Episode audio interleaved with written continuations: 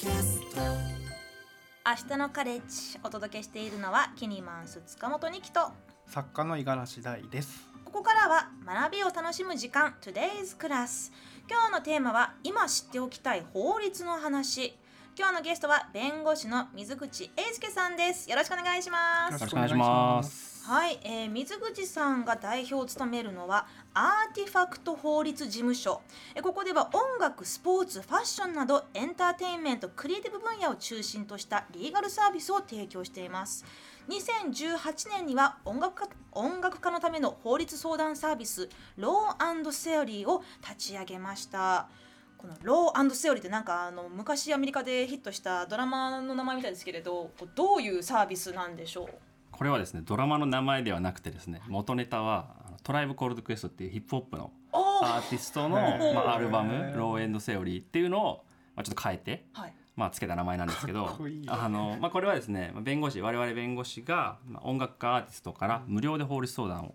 えーまあ、受けるというサービスになります。でウェブサイトからえー、問い合わせもらえれば我々弁護士から回答がいくと、そういうふうな内容になってます。うん。まあ、法律事務所っていうのはもう世の中たくさんあると思いますけれど音楽家のため、まあ、そのエンターテインメントクリエイティブ分野で活動されてる方に特化した法律事務所っていうのは、まあ、結構珍しいものなんでしょうか？えっと、まあ、正確に言うと私がやってる事務所はアーティファクト法律事務所っていうところで、まあ、クリエイティブ分野のクライアントが多いんですけれども、うん、ロランドセオリーっていうのは事務所じゃないんですね、うん、まあイメージ的にはなんかバンドみたいなイメージでいろんな事務所の、えーまあ、音楽が好きな弁護士が集まってみんなでこの事業をやっているという感じです。じゃ弁護士さんたちの有志みたいなあそうですねですね。実際にそのサービスを立ち上げようと思った背景にはそのいろんな音楽関係の人たちが法律で困ることがあるっていうことがあったからなんですか？そうですね。私がずっと学生時代にバンドやったりとかパソコンで曲作ったりとかしてて、うん、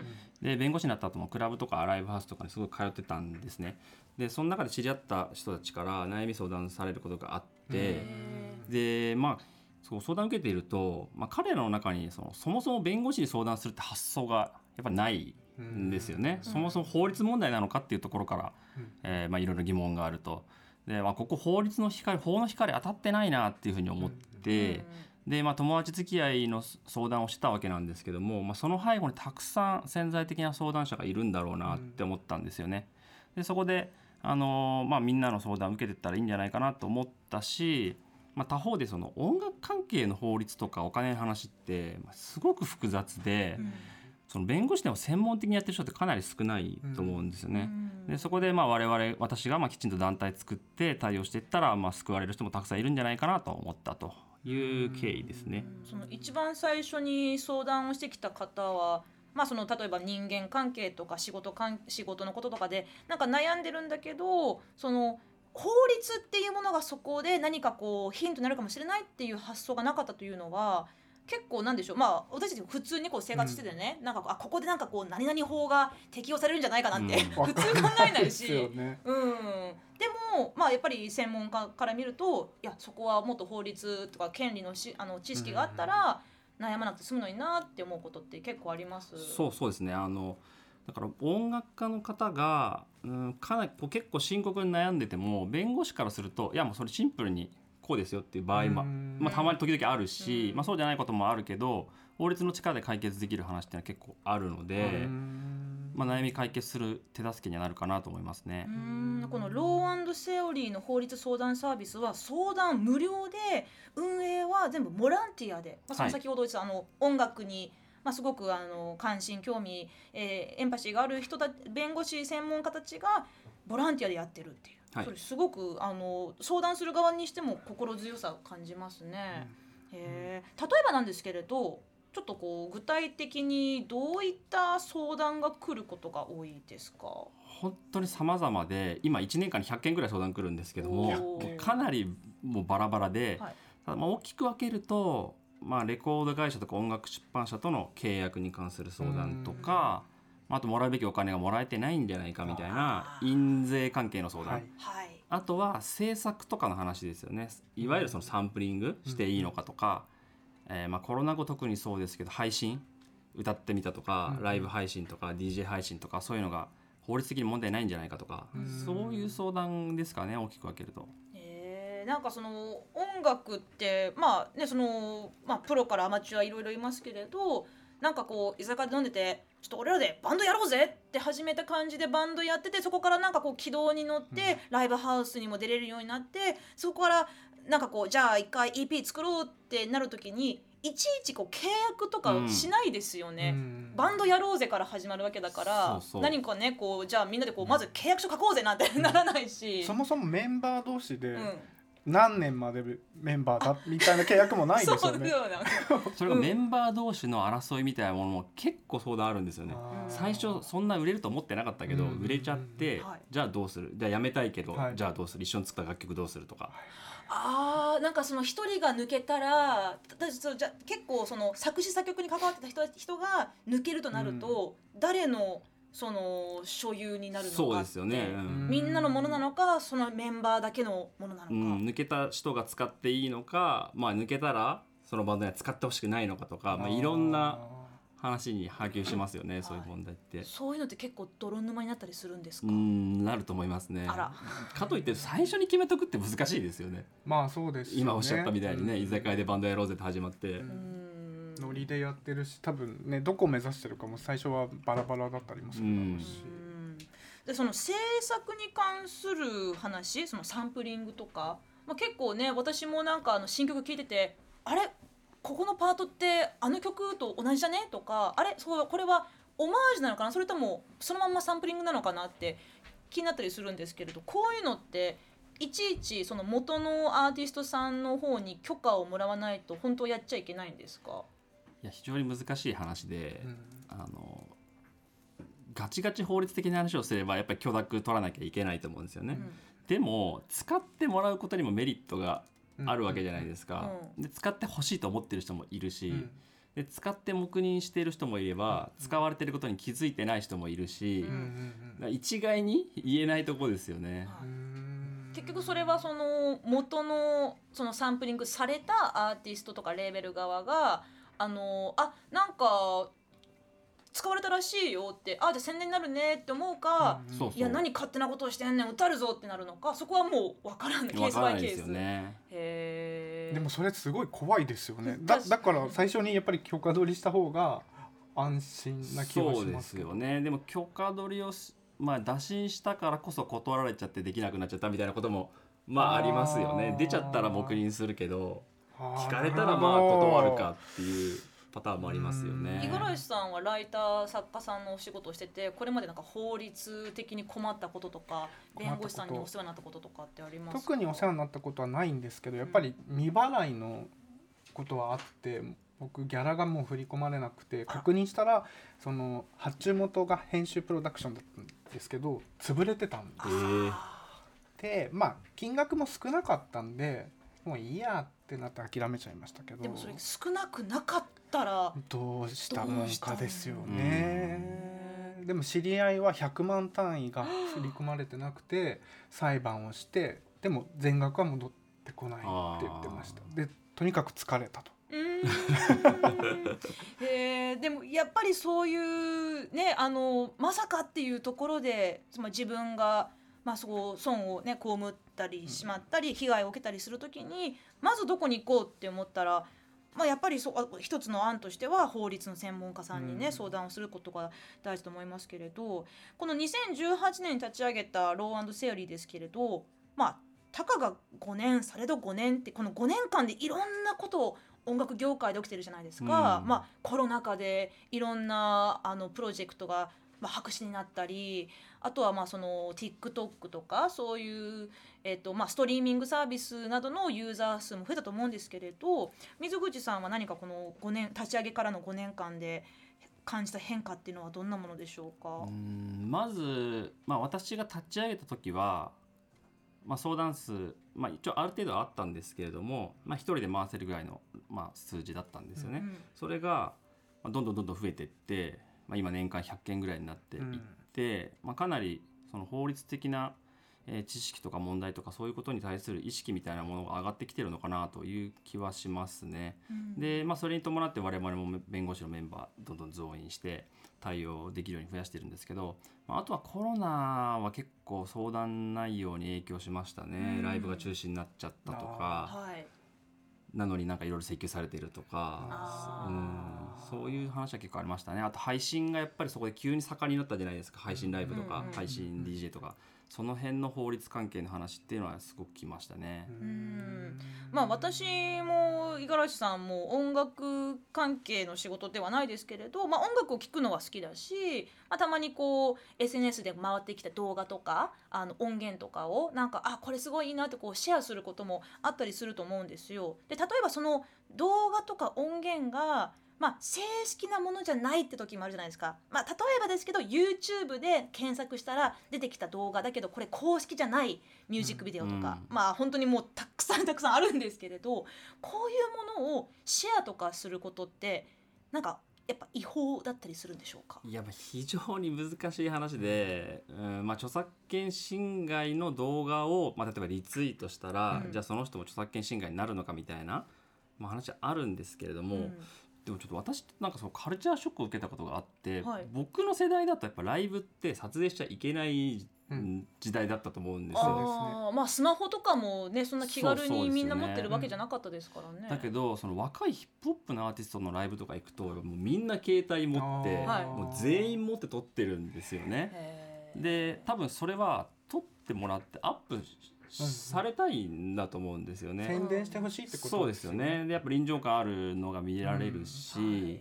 だからそのなんかそのた単にうん形式上違法だからといってそれが本当にダメなのかっていうと、まあそのカルチャーの問題はありますよね。うん。なんでしょうね。私もこれまで行ったフェスとかイベントでなんかあここの演出最高とかあここのサビが好きなんだってこう、まあ、自分用とか、まあ、もしかしたら後でこうストーリー流そうかなって思った思いながら撮ることありますけどずーっと撮影するのってちょっと私は分からないなって思うんですよね。なんかいやまず自うん分の まずまず自分の体で見そうねそうそ きのう吸収しろよって。じゃあそういうこうカルチャーが変わるとともに法律その法律そのものは変わらないかもしれないけど法律の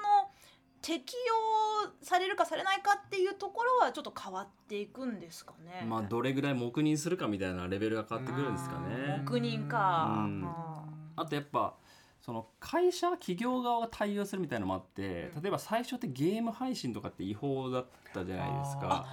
あああれの今当たり前のようにいっぱいゲーマーさんがやってる。あれって今はゲーム会社がガイドラインみたいなの作って、はい。こういうやり方だったらいいですよ、上げてくださいみたいな、